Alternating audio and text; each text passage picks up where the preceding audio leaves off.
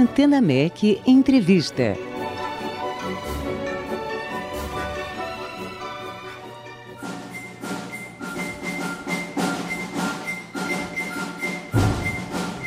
Criada em 2008, a Orquestra Filarmônica de Minas Gerais se apresenta regularmente em sua sede, a Sala Minas Gerais, em praças da região metropolitana de Belo Horizonte, além de cidades do interior do estado e também em outras capitais do país. Em 13 anos de atuação, a Filarmônica já é considerada uma das principais orquestras do país e da América Latina, tendo recebido diversos prêmios artísticos, culturais e de desenvolvimento econômico. A Sala Minas Gerais, inaugurada em 2015, foi construída especialmente para receber concertos sinfônicos e é uma referência não só pelo seu projeto arquitetônico e acústico, mas também por ser um importante ponto turístico da capital mineira. Com mais de 70 apresentações ao longo do ano e com uma programação que contempla importantes obras do repertório sinfônico de diferentes períodos, a Filarmônica tem como diretor artístico e regente titular o maestro Fábio Mequetti. A orquestra conta hoje com 90 músicos vindos de todo o Brasil, além da Europa, Ásia, Américas do Sul e do Norte e Oceania, e recebe constantemente os mais importantes solistas brasileiros e internacionais. E nos dias 5 e 6 de março, às 8 e meia da noite, na Sala Minas Gerais, a Filarmônica de Minas Gerais se apresenta com a violista mexicana Dana Zemtsov em uma importante peça de Paul Hindemith, Der Schwanendreher, em homenagem às comemorações dos 125 anos do nascimento do compositor, sob a regência do maestro convidado Marcos Aracaki, que ocupou o cargo de regente associado da Filarmônica até 2019. Maestro, professor e palestrante, Marcos Aracaki é bacharel em violino pela Universidade Estadual Paulista e mestre em música pela University of Massachusetts, nos Estados Unidos. Sua trajetória artística é marcada por prêmios como o primeiro concurso nacional para jovens regentes Eliasar de Carvalho e o primeiro prêmio Camargo Guarnieri, Campos do Jordão, São Paulo, em 2009. E o Antena MEC tem a honra de receber hoje, aqui ao vivo, o maestro Marcos Aracac para conversar sobre estas apresentações. Boa noite, maestro. Uma alegria recebê-lo aqui no Antena MEC. Boa noite, querido Sidney Ferreira. É um prazer mais uma vez poder falar com você e também com os seus brilhantes ouvintes da Antena MEC FM.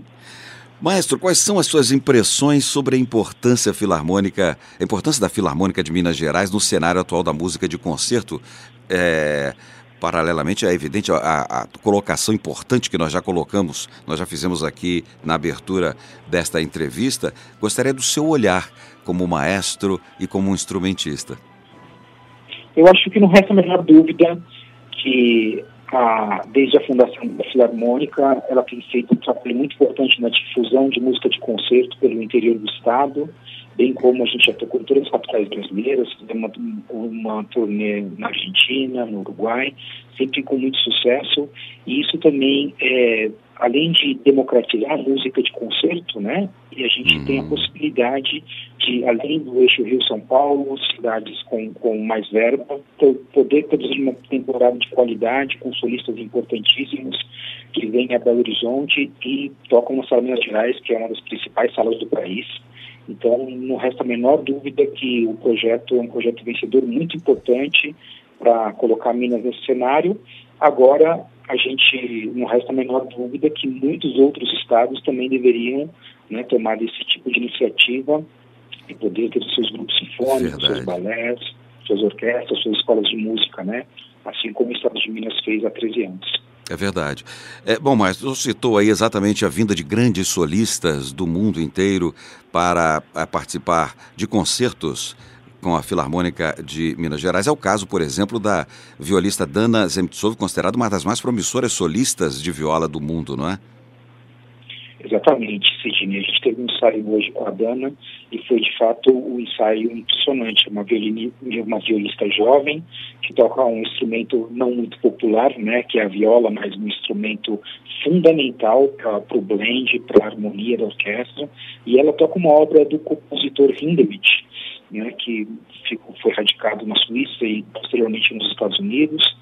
E a viola ganhou um repertório específico, né, sobretudo na música do século XX, uhum. com o Walton, também com Bela Bartok, e é, Der é uma obra do Hindemith que coloca a, coloca a viola nesse papel de protagonista né, na música do século XX como solista. Perfeito. Então, hoje em dia temos diversos virtuosos né, do, do instrumento que podem tocar esse repertório.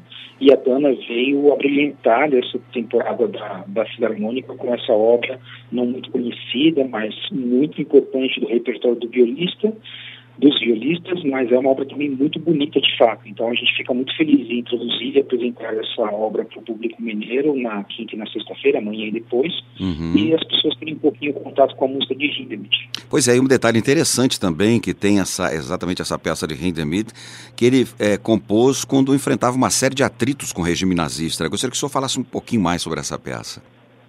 É, exatamente. É, Hindemith, em 1935 né, com a ascensão dos nazistas a partir de 33, ele escreveu essa obra. E essa obra, na verdade, a, a, ligação dela, ela tem a ver com o estilo neoclássico, né, como ficou conhecido no estilo de composição na década de 1920 e 1930, em que os compositores buscavam temas nas músicas antigas, né, do período barroco, do período clássico. Nesse caso, Hindemith pegou é, temas do período medieval. Então, ele pegou temas conhecidos do período do repertório alemão e colocou em cada um dos três movimentos esse tema na forma é, virtuosística para viola. Então, tem uma orquestração também muito curiosa né? música. Não tem violinos e essa música também não tem violas na orquestra. Uhum. São só quatro cellos, três baixos, madeiras, né, flauta, boé, clarinete, fagotes, três trompos, um trombone, um trompete e tímpano. Então isso também mostra um colorido diferente, né? Quando ele tira todos os violinos, ele põe o protagonismo na linha da viola. Assim como Mozart também, quando escrevia um conceito para determinado instrumento, normalmente ele tirava o instrumento solista, né? Que estava sentando solo os instrumentos da orquestra, exceção as trompas e os oboés, mas é, ele faz isso nessa obra. Então, é, é uma obra muito interessante, muito rica, tem cerca de 32 minutos de, de duração, mas uhum. a própria orquestração é uma riqueza só. Perfeito. Além de Hindemith, também o programa é, contempla outras duas belíssimas obras de Guerra Peixe e Tchaikovsky.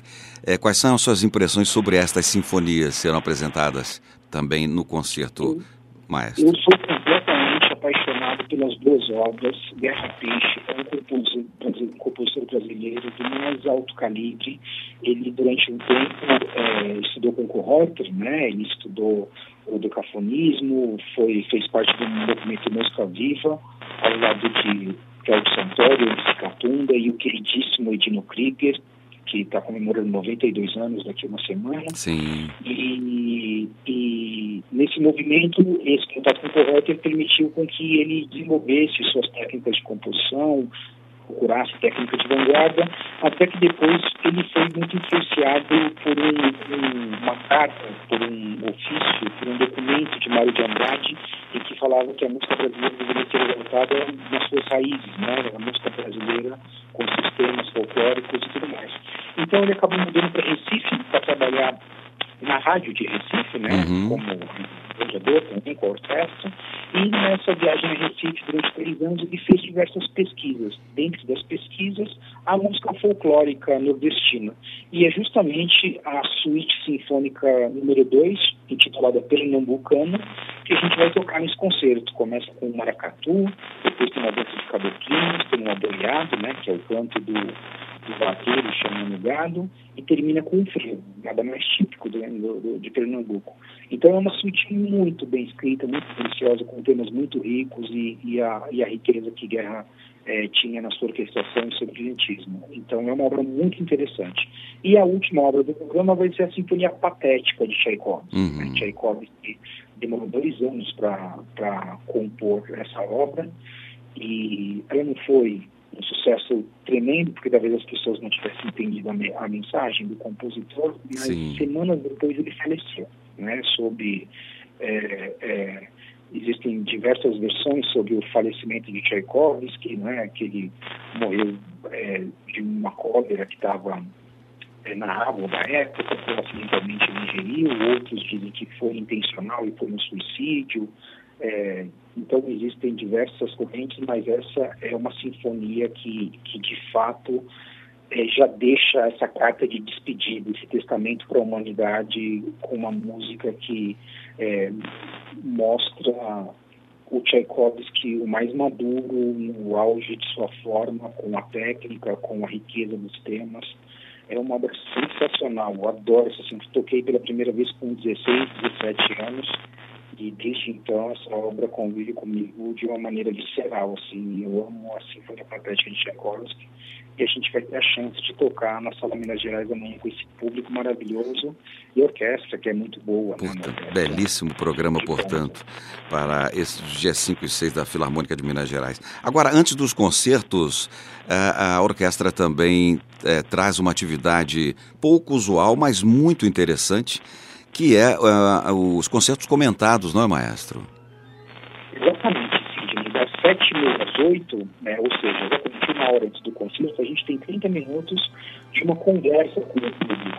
Então, durante os 48 concertos da série de assinaturas, quintas e sextas, sempre é, desse horário o público que chega antes, na sala uma hora antes, tem acesso a uma sala para um, um pré-concerto, onde conversar um pouquinho sobre uma obra específica ou sobre todo o programa, e aí é uma interação bastante, bastante rica, e essa sala costuma ficar sempre bastante cheia. Sim. As pessoas é, são muito ávidas pela informação, e no caso a gente pode, às vezes, convidar um solista da noite, um maestro, ou próprio músico da orquestra que faz essa essa palestra, então acaba sendo uma hora também onde o público encontra o artista, né? Então é sempre muito Belíssimo. interessante essa troca e durante os, os, últimos, acho que três ou quatro anos desde que esse projeto foi instituído, tem sido sempre uma alegria muito grande participar dessa concerto ou não. Uma belíssima ideia, sem dúvida nenhuma.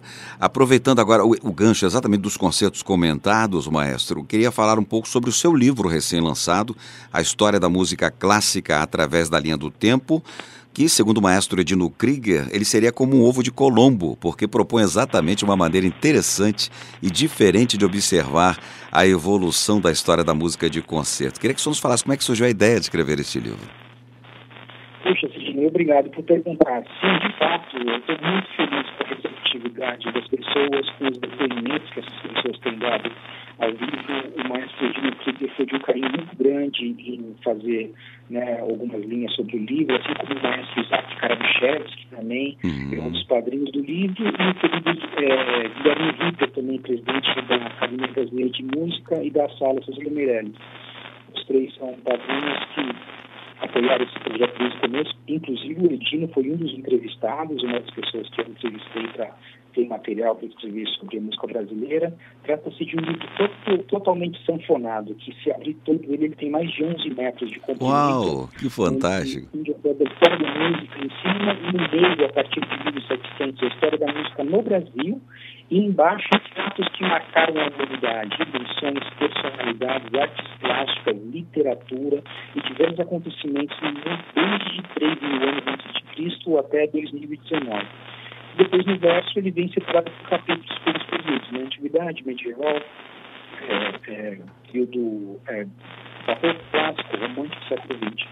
Então, é, a gente está muito feliz. Esse livro pode ser encontrado em todo o Brasil na livraria Leitura e tem alguns poucos exemplares também disponíveis para o público do Rio de Janeiro na Academia Brasileira de Música.